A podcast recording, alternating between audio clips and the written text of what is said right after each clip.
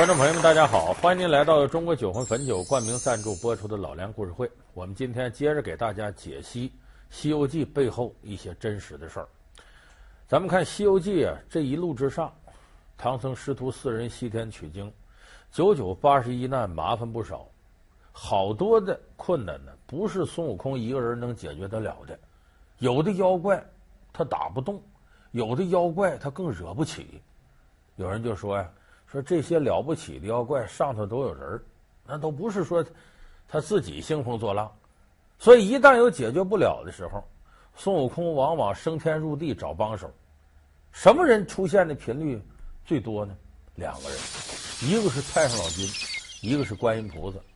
一旦要有难了，保准这俩人出现了，帮助孙悟空收拾这局面。所以说，这观音菩萨、太上老君是《西游记》里头必不可少的狠角色。咱们今天就给大伙说说观音菩萨、太上老君是何居心帮助孙悟空。我们看这个《西游记》，它这个神仙体系呀、啊，大致是这么两大部分。其中一部分呢是玉皇大帝为首的，里头有这个太上老君、各路神仙。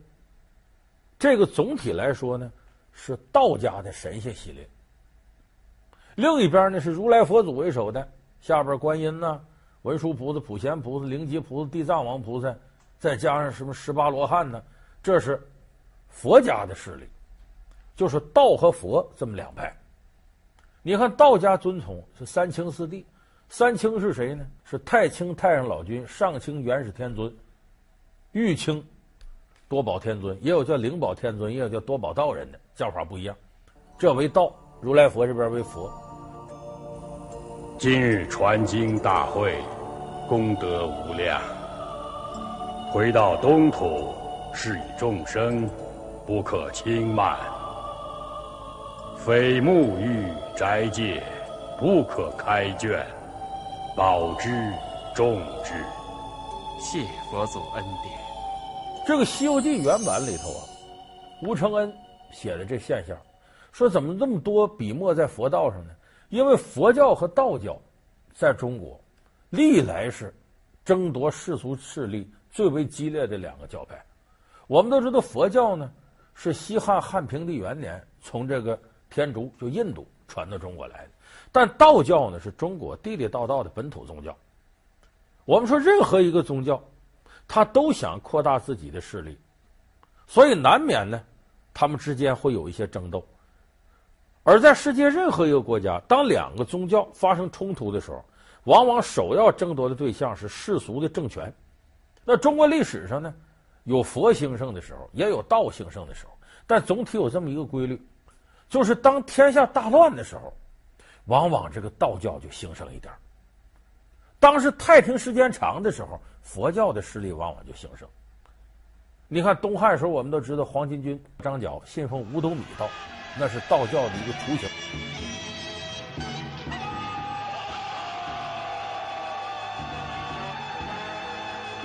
官逼民反，民不得不反，成千上万的饥饿人民高举义旗，铤而走险，终于在光和七年（公元一八四年）正月，爆发了黄巾起义。天下一乱，为什么信道的多呢？因为中国历史上从来没实现过政教合一。皇上他是世俗的最高领袖，但是宗教里他不是最高领袖。皇上叫什么？叫天子，就老天爷的儿子。那他是老天爷儿子，他上头不还有个爹叫老天吗？这老天谁掌握呢？有时候道教就给掌握过来了。所以谁要造反，想这个弄死这皇上，往往打个旗号叫替天行道。所以天下大乱，往往道教就成为一些造反者可以利用的工具。那等天下太平时间长了，往往佛教就上了。为什么呢？佛教不崇尚杀戮，不崇尚斗争，他不反抗统治者。所以任何一个世俗政权都希望你信佛，老老实实的别给我闹事儿。那么我们也知道，吴承恩写作《西游记》的时候是大明，明朝这时候中央集权空前加强。那么这个时候。统治者为了更好的控制老百姓，一般来说对佛教的尊崇要略大于道教，所以你看《西游记》里头争来争去，你发现如来佛那边占上风，就是这个佛居上，道居下，也是当时的社会现象一种体现。但是他两个里头互相之间你争我夺这事儿，在当时特别多。一部《西游记》在一定程度上就反映佛和道是东风压倒西风，还是西风压倒东风。你看，你要不信，咱就分析前面我说那两个狠角色：观音菩萨和太上老君。观音菩萨是干嘛的？观音菩萨是西天取经的总策划，这个事儿就是他一手推进的。当然是如来佛祖在背后是属于制片人，他算总策划。我奉如来佛旨，到东土大唐国寻找能去西天取经的人。方才听见你的笑声，特留残部前来看你。哎，菩萨，你大慈大悲，给俺老孙指条门路，救俺出来吧。天下自有救你之人，却不是我。如来佛祖告诉他：“你得想办法。为啥？咱现在这佛的影响啊，就在西天这儿，东土大唐这那么多人，世界上人口最多的国家，咱得影响他。怎么办？说你硬往过推，得先搞个市场调查。这观音菩萨就到东土大唐搞市场调查。搞市场调查一看，这大唐这儿没人信这个佛教。”他身边跟他的人都泄气，说：“菩萨，咱别闹，没人信，咱推进不了。”观音菩萨可不同意这观点，这是好事儿。正因为没人信，咱一旦把这拿过来，销量才大。所以这观音菩萨当时商业理念是非常先进，说这没人信，我们才有市场。他采用什么办法呢？擒贼先擒王。你不大唐没人信吗？要是皇上要信了，那可不得了，那下边人谁敢不信呢？所以，这观音菩萨导演了一出啊，唐太宗魂游地府，托梦返魂到这个阎罗王那儿。观世音菩萨亲临地府，有何指教？十殿阎罗，本尊承如来旨意，欲在东土大唐辅佐取经人。李世民若不还阳。那取经人就无法获得西去的准许，甚至还会有生命危险。所以本尊想请求十殿阎罗王网开一面，送他还阳，完成弘佛亲法之大事。谢菩萨，谢菩萨。哎，唐太宗信了，不管你们信不信，我是信了啊。唐玄宗先信了，他信了以后。那整个大唐上下，大家都围着皇上转呢，最后就冒出唐僧转世投胎，从老陈家这儿最后当和尚，然后成了唐太宗的玉帝，西天取经，一下子变成什么呢？本来是佛教要把自己的影响向大唐推广，就我到你这卖东西来了，变成了唐僧呢奉命西天取经，上你那儿买去了，这比送货上门都实惠。所以观音菩萨这个策划水平是很高的，他就完成了。初级的策划，有人说观音有那么大能耐？为什么他是狠角色呢？你看看《西游记》原著里边写，这观音到了大唐这块儿，看着个土地庙进去了，跟那土地说：“我是佛祖派我来的，执行秘密任务，你就别问了，你把你地方你走，给我这会儿我办公，当两天我用你这地方，把土地爷吓得赶紧就撤了。其实观音管不着土地爷，为啥？土地爷归玉皇大帝管。”你观音能耐再大，你别的部门的，你也不是我上司，不是我领导，你管不着我。那土地爷为什么怕他怕成那样呢？就足可见观音呢是个比较狠的人物。他说是狠什么狠呢？你看那不少庙里供观音，哎呦慈眉善目的一个中年妇女形象，狠什么狠呢？其实不是，在佛教里头，观音是男神，是男的。后来到中国来之后，也不怎么一点点就变成了女的了。而且在《封神演义》里边呢，讲观音的前世叫慈航道人，手里拿一个清净琉璃瓶，这个瓶子可不得了，干嘛的呢？这个不管是人还是畜生，进他这瓶子里就化成血水，把你弄死，就是个挺狠的这么一位。啊，后来呢，到了《西游记》里，又慈航道人转成观音菩萨了。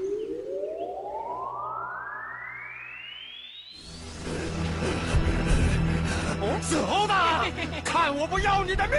呀！啊！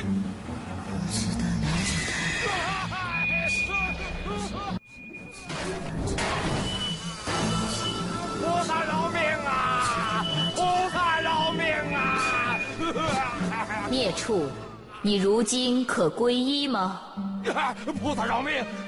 菩萨饶命！他不光这个人是个狠角色，心思也歹毒。他怎么歹毒呢？西天取经这一道上经过的地方，总共无外乎给唐僧师徒四人制造麻烦的就三种势力。第一种势力呢是佛教内部势力，还有一种道派的势力，第三种势力是非佛非道的野势力，地方政权，你像白骨精了、蝎子精了这类的。那么对这三种势力呢？本来是有三种办法，第一种是武力消灭，你挡我道我就弄死你，像白骨精。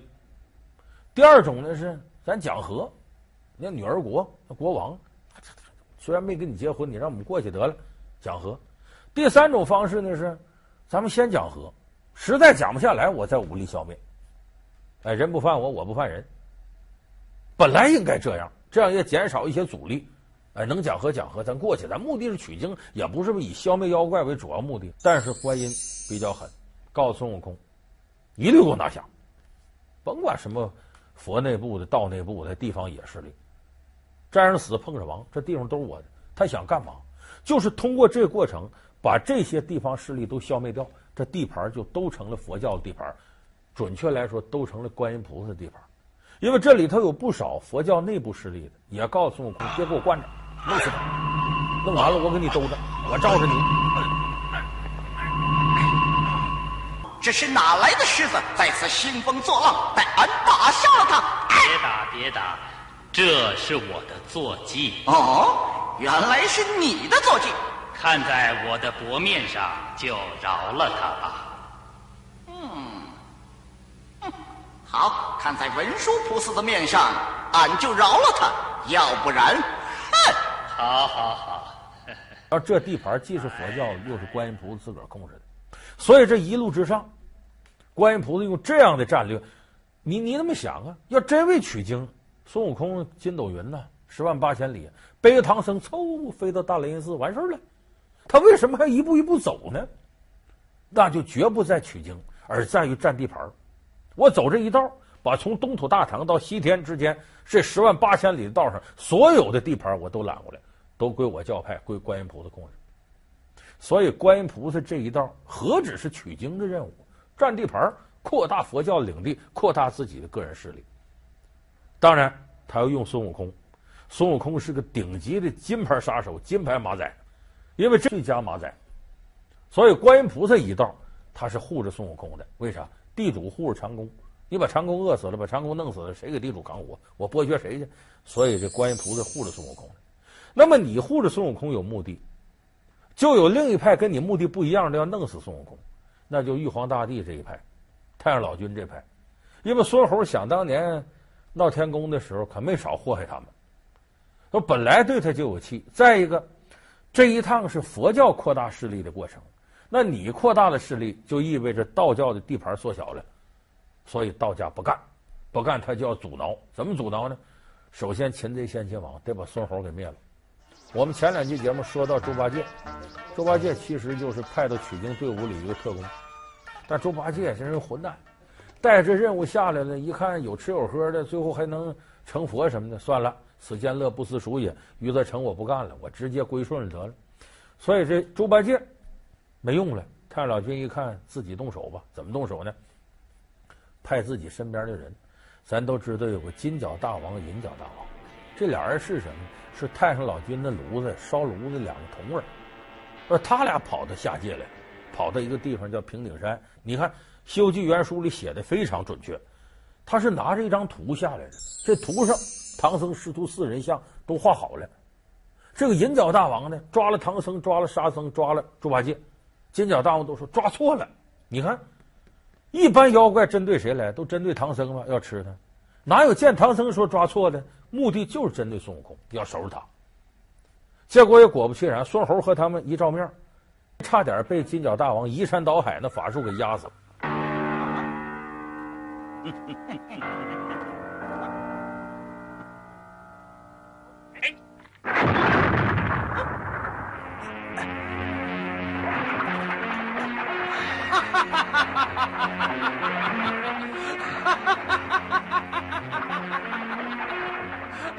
他这能耐大在哪儿？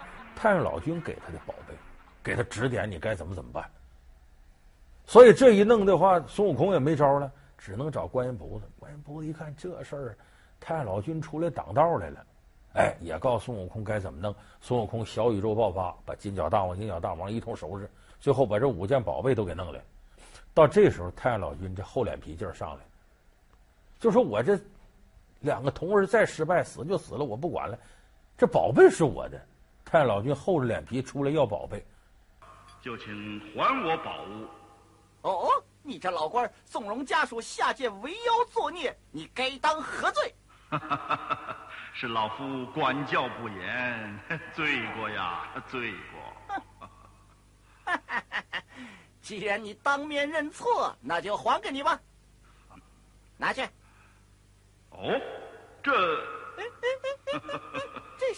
老孙的。这是老夫的一根金丝带，也被他们偷下界去。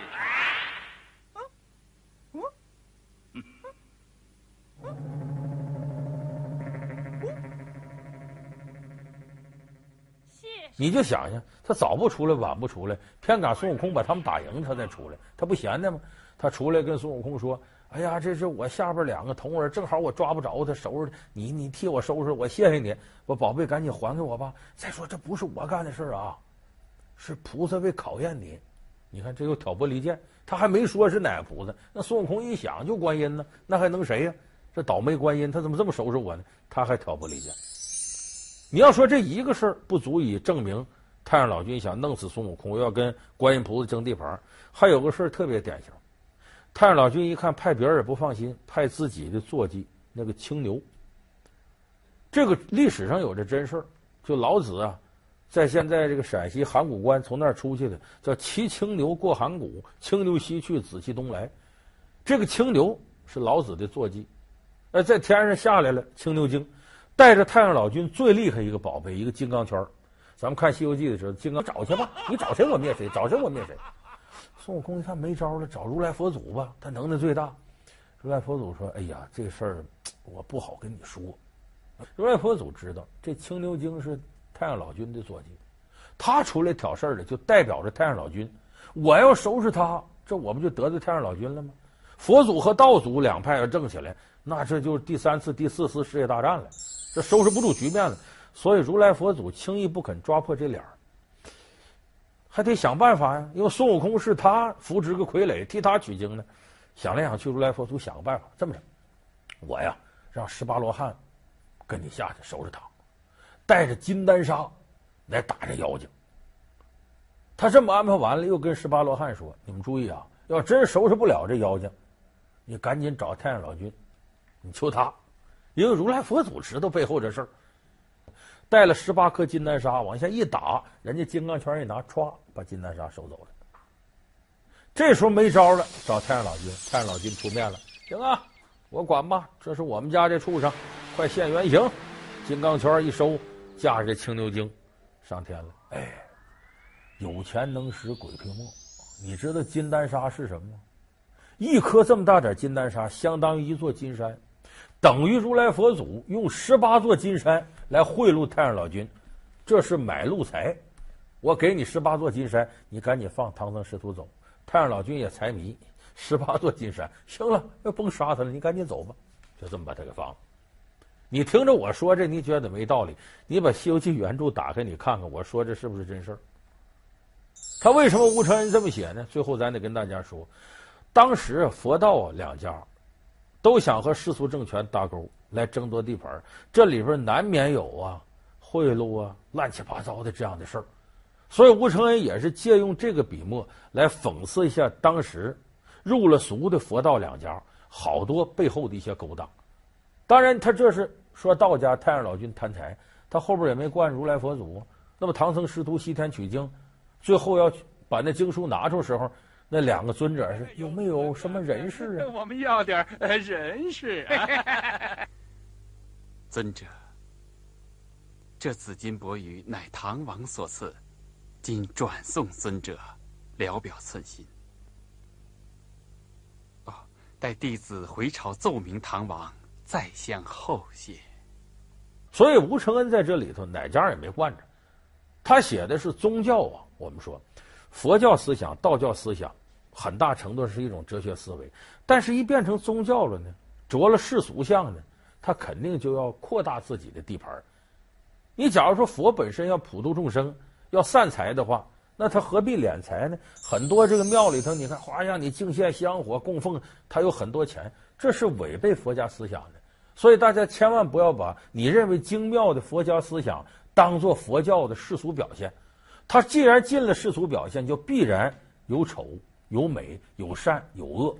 而在那种专制的压库之下呢，佛道两家为了获得更大的资源，很可能就有一些不太道德呀、不太美观的事情出现。所以，吴承恩笔下描写的就是那个时期佛道的一些阴暗的地方。所以我们翻开《西游记》，其实呢，你可以把明朝时候那些社会现象，通过他皮里昂秋的这种描写方式，看到背后的背景到底是什么。感谢您收看这期《老梁故事会》。《老梁故事会》是由中国酒魂汾酒冠名赞助播出。我们下期节目再见。